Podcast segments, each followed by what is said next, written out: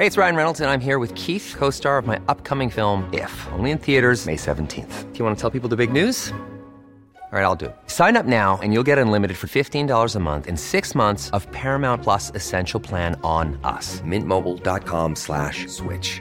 Upfront payment of $45 equivalent to $15 per month. Unlimited over 40 gigabytes per month. Face lower speeds. Videos at 480p. Active Mint customers by 531.24 get six months of Paramount Plus Essential Plan. Auto renews after six months. Offer ends May 31st, 2024. Separate Paramount Plus registration required. Terms and conditions apply if rated PG. Many of us have those stubborn pounds that seem impossible to lose, no matter how good we eat or how hard we work out. My solution is PlushCare.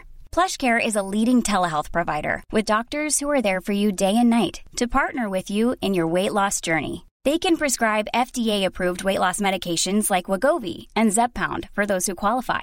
Plus, they accept most insurance plans. To get started, visit plushcare.com slash weight loss. That's plushcare.com slash weight loss. I'm Sandra, and I'm just the professional your small business was looking for. But you didn't hire me because you didn't use LinkedIn jobs. LinkedIn has professionals you can't find anywhere else, including those who aren't actively looking for a new job but might be open to the perfect role, like me. In a given month, over 70% of LinkedIn users don't visit other leading job sites. So if you're not looking on LinkedIn, you'll miss out on great candidates like Sandra. Start hiring professionals like a professional. Post your free job on linkedin.com/people today.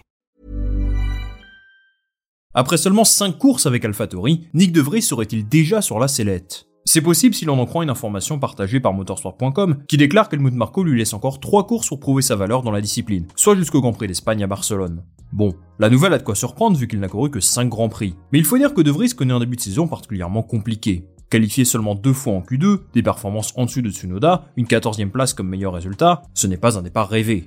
Bien sûr, il n'est pas aidé par sa monoplace qui est sans doute la pire voiture du plateau. Mais le groupe Red Bull en attend davantage, lui qui avait impressionné au volant de sa Williams l'an dernier. Si les performances de De Vries ne s'améliorent pas, Red Bull lui aurait déjà trouvé un remplaçant qui connaît très bien la maison. Vous l'avez compris, il s'agirait de Daniel Ricciardo, qui pourrait alors sortir de sa retraite toute récente pour conduire une Formule 1 à nouveau.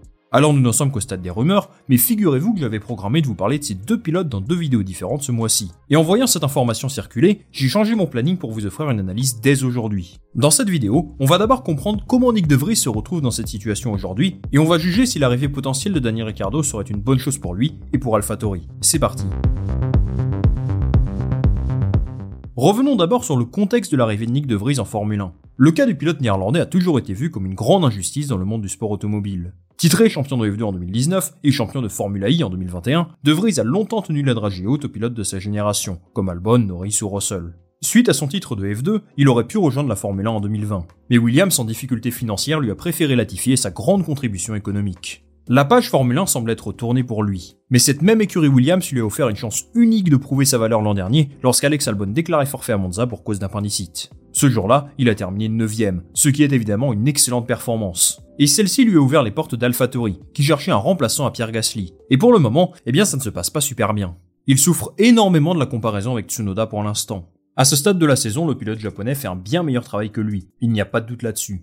Alors disons-le, la T04 est une voiture très difficile à piloter. Et en ce début de saison, l'expérience de Tsunoda joue en sa faveur. Mine de rien, c'est sa troisième année en Formule 1, et il ne subit plus la concurrence de Pierre Gasly. En qualification, on est sur du 4 à 1 en faveur de Tsunoda, et en course, le bilan statistique penche également en faveur de Yuki. Il a plus de points, mais il est surtout extrêmement régulier avec cette monoplace qui n'est clairement pas une foudre de guerre. Ensuite, De Vries a tendance à commettre quelques erreurs. J'ai en tête par exemple cet incident en Azerbaïdjan qui l'a mis hors course, et là, c'est totalement de sa faute. Au final, De Vries connaît sans doute le pire début de saison de tous les pilotes de la grille. Mais au fond, est-ce que ce n'est pas quelque chose de normal? Rappelons-le, De Vries n'a jamais couru en Formule 1, il débarque face à un coéquipier talentueux qui connaît l'écurie depuis trois saisons, c'est aujourd'hui la pire écurie du plateau avec Williams peut-être, c'est évident qu'il va connaître une adaptation difficile au départ. En fait, je trouve qu'on sous-estime la difficulté à s'adapter à une nouvelle écurie. Par exemple, Fernando Alonso est l'expert en la matière. Il débarque chez Aston Martin, il a besoin de seulement 3 jours pour être super performant direct, et moi ça, ça m'impressionne. Tout le monde n'est pas Alonso qui veut, et je pense que Red Bull aurait dû savoir qu'il faudrait du temps à De Vries pour s'acclimater à ce nouvel environnement. Là, il me semble qu'il tire des conclusions vraiment hâtives. Mettre une aussi grosse pression à un rookie au bout de 5 courses, c'est chaud. Surtout qu'AlphaTauri n'est vraiment pas une écurie stable aujourd'hui. Entre rumeurs de rachat, une monoplace décevante, un patron d'écurie qui s'en va en fin de saison, je ne cherche pas particulièrement à défendre De Vries, mais il faut reconnaître qu'il n'est pas dans les meilleures dispositions. Après, c'est la F1, et j'ai tendance à être assez rationnel sur le sujet. C'est le plus haut niveau du sport automobile, et si tu es mauvais, tu ne vas pas conserver ta place. C'est comme ça. Peu importe que tu sois Lewis Hamilton, Max Verstappen, Nicolas Latifi ou Nick De Vries, à un moment donné, il faut être bon en piste. Aujourd'hui, je ne sais pas si De Vries a le niveau pour évoluer en Formule 1. Ce que je peux dire en revanche, c'est qu'à mes yeux, il a mérité d'être là. Il a eu une chance incroyable avec Williams l'an dernier, il a saisi cette opportunité de la meilleure des façons. Ils lui ont même offert un contrat de deux saisons. Je n'ai pas trop compris pourquoi honnêtement, mais bon, tant mieux pour lui. Par contre, ce qu'il montre en ce moment n'est pas suffisant. Je pense qu'on sera d'accord là-dessus. Ce n'est pas tant le fond de la pensée de Red Bull que je critique, mais plutôt le timing de ces rumeurs. Je le répète, le gars a fait 5 courses avec AlphaTauri, il lui en reste 18. Laissons-lui au moins une demi-saison avant de le juger. Je rappelle quand même que Tsunoda ne faisait pas autant l'unanimité dans un passé pas si lointain. Pour aller un petit peu dans le sens de Red Bull, on peut dire que les performances de De Vries ne coïncident pas avec leurs propos d'avant-saison. Helmut Marko disait qu'il s'attendait à ce qu'il devienne un leader d'équipe, capable de remplacer Pierre Gasly et d'être performant dès le début.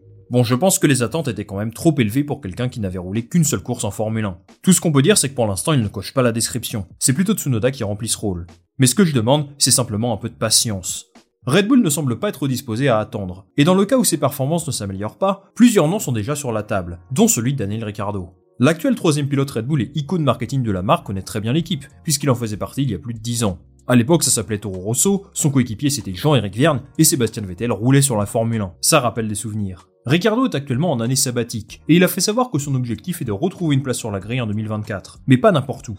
Il vise une place dans une écurie de haut de tableau, il ne souhaite pas signer dans une équipe de seconde zone. Au moins, c'est clair. Pour cette raison, ça m'a un peu surpris de voir son nom associé à AlphaTauri. En fait, il se serait rendu au siège de l'écurie en Italie pour mouler son propre baquet. Alors il est aussi pilote de réserve pour AlphaTauri, donc c'était l'une de ses obligations. Mais forcément, ça fait parler, d'autant plus qu'on commence à le voir de plus en plus dans le box Red Bull ces derniers temps. Christian Horner a d'ailleurs confirmé en interview qu'il le sent très motivé à l'idée de retrouver un baquet le plus vite possible. Il fait du travail de simulation, il va même rouler avec eux à Silverstone ces prochaines semaines, dans le cadre de tests de pneus Pirelli. Je vois deux avantages et deux inconvénients à ce transfert chez AlphaTauri. Pour parler du positif d'abord, Ricardo, c'est un sacré palmarès. 8 victoires, 32 podiums, c'est un pilote qui ne peut faire que du bien à une écurie de bas de tableau. Quoi qu'on puisse penser de sa saison dernière, je rappelle qu'il a seulement 33 ans, et je refuse de croire qu'il est cramé. Ensuite, c'est un atout marketing et commercial évident. Vous voyez régulièrement sur Insta ou TikTok comment Red Bull l'utilise pour ses campagnes de publicité. Il peut donner de la visibilité à AlphaTauri. Par contre, est-ce vraiment la meilleure chose à faire pour Red Bull? Mine de rien, ça montrerait encore une fois les limites de leur recrutement et de leur académie. Déjà, le fait de recruter De Vries l'année dernière ou encore Perez en 2021 montre que le système Red Bull n'est pas aussi performant que ce qu'il souhaite. Je vous renvoie à ma vidéo sur l'Académie Red Bull que j'ai publiée il y a quelques mois. Je vous expliquais que c'était un groupe qui a beaucoup de failles. Et rappeler un pilote qui était dans l'écurie il y a 10 ans, c'est faire du neuf avec du vieux.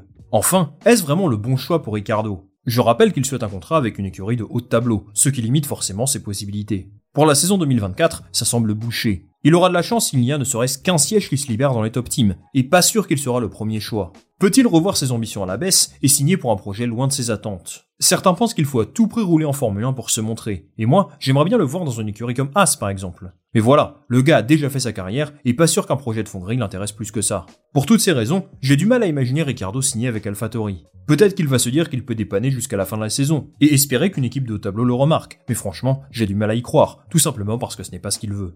Ricardo est donc une option crédible, mais je pense que ça ne se fera pas, parce que ça ne va pas dans le sens de ses déclarations ces derniers jours. Par contre, il y a d'autres possibilités pour AlphaTauri. D'abord, Liam Lawson. Le pilote néo-zélandais a terminé troisième de de l'an dernier. Il évolue aujourd'hui en Super Formula, au Japon.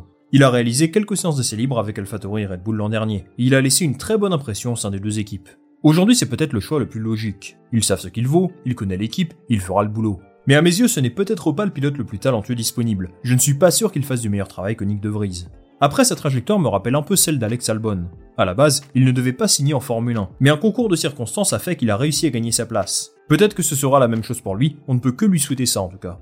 Autre option disponible, le pilote japonais Ayamu Iwasa, qui évolue en Formule 2. Si tout va bien, il va se battre pour le titre, et il fait partie des pilotes les plus talentueux de la grille. Ça pourrait former un duo 100% japonais en F1, et ce serait absolument incroyable. Moi je dis pourquoi pas, même si je ne sais pas qui est le meilleur entre lui et Lawson. De toute façon, Red Bull et AlphaTauri n'ont rien à perdre à mettre un de leurs jeunes pilotes dans le bac temps d'une demi-saison. Ça permettrait de les tester et de décider le mieux à faire pour 2024. Enfin, il ne faut pas oublier Mick Schumacher. Après tout, il est sur le radar d'AlphaTauri depuis un moment, et pour le coup, c'est une idée qui me plaît plutôt bien. Il a déjà deux saisons d'expérience en F1, il a été plus fort que Kevin Magnussen à plusieurs reprises l'an dernier. Mais malheureusement, il a commis trop d'erreurs qui lui ont fait perdre sa place. Mais cette année chez Mercedes semble lui faire du bien. Il est en train d'apprendre auprès d'une écurie de haut de et Toto Wolff pourrait l'aider à relancer sa carrière. S'il gomme ses défauts et qu'il est mis en confiance, je pense qu'AlphaTauri peut être un bon environnement pour lui. En tout cas, pour revenir au cas de Vries, je trouve que cette situation est assez dommage pour toutes les parties. Pourquoi lui offrir un contrat de deux saisons si c'est pour le virer au bout de huit courses? À ce moment-là, il valait mieux tester un jeune pilote dès le départ.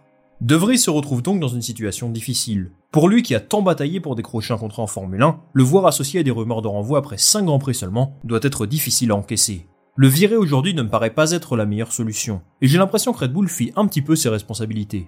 Ils ont choisi de le faire signer suite à son excellente performance à Monza, et aujourd'hui, ils ne le mettent clairement pas dans les meilleures dispositions pour réussir, pas en lui faisant subir une telle pression après seulement 5 courses en Formule 1.